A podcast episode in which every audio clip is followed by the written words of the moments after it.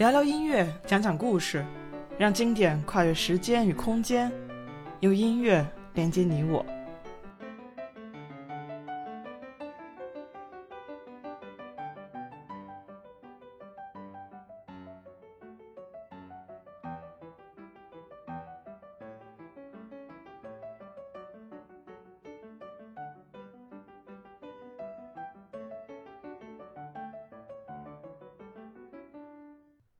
大家好，我是王一农，一名在德国的古典音乐从业者，欢迎收听一农音乐电台。今天继续聊聊维瓦尔第小提琴协奏曲《四季》。顺着四季的变化，我们的节目场景转到了硕果累累的秋天。秋天是收获的季节，这句话我们常常挂在嘴边，这刚好也能形容这首小提琴协奏曲《秋》的第一乐章。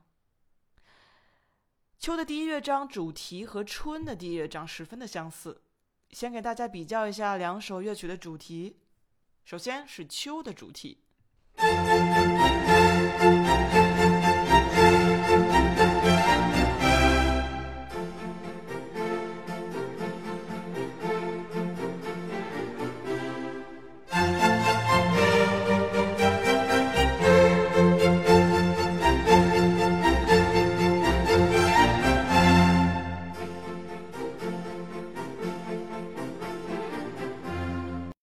然后是春的主题。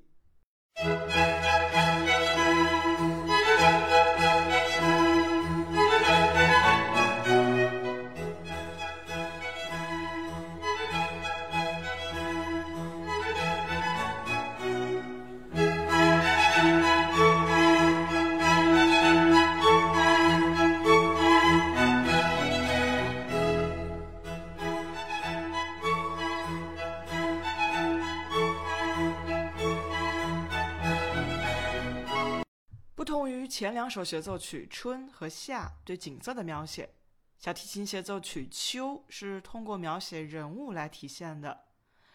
有意思的是，维瓦尔第是用了种玩笑的方式来进行创作的。第一乐章是一首祝酒歌，在这首祝酒歌的旋律上，只是进行了简单的和弦编配，而小提琴独奏的部分更像是描写喝醉了的农民东倒西歪的样子。第二乐章十分的简短，用小调的旋律描写了大家狂欢醉酒后疲惫空洞的场景。第三乐章又回到了大调，这次展现了山间狩猎的场景，猎枪在山谷中的回声，还有动物们慌乱的奔跑等等这些。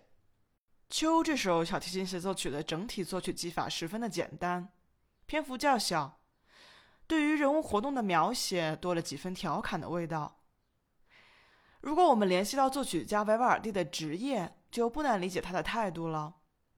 在他这样一个神职人员看来，忙完农活后的农民们聚在一起喝酒狂欢，喝多了之后东倒西歪的样子，狼狈不堪的场景，我觉得在维瓦尔第这个清醒的旁观者看来，应该是十分有趣的。假设他自己参与了农活，然后跟着一起喝酒、狂欢、舞蹈。那么，在他这首小提琴协奏曲里描写的就应该只有热闹欢腾的场景了。节目末尾播放小提琴协奏曲《秋》的第一乐章，不知道大家是不是也能感受到举杯同饮的欢闹场面？好了，本期节目就到这儿，下期见。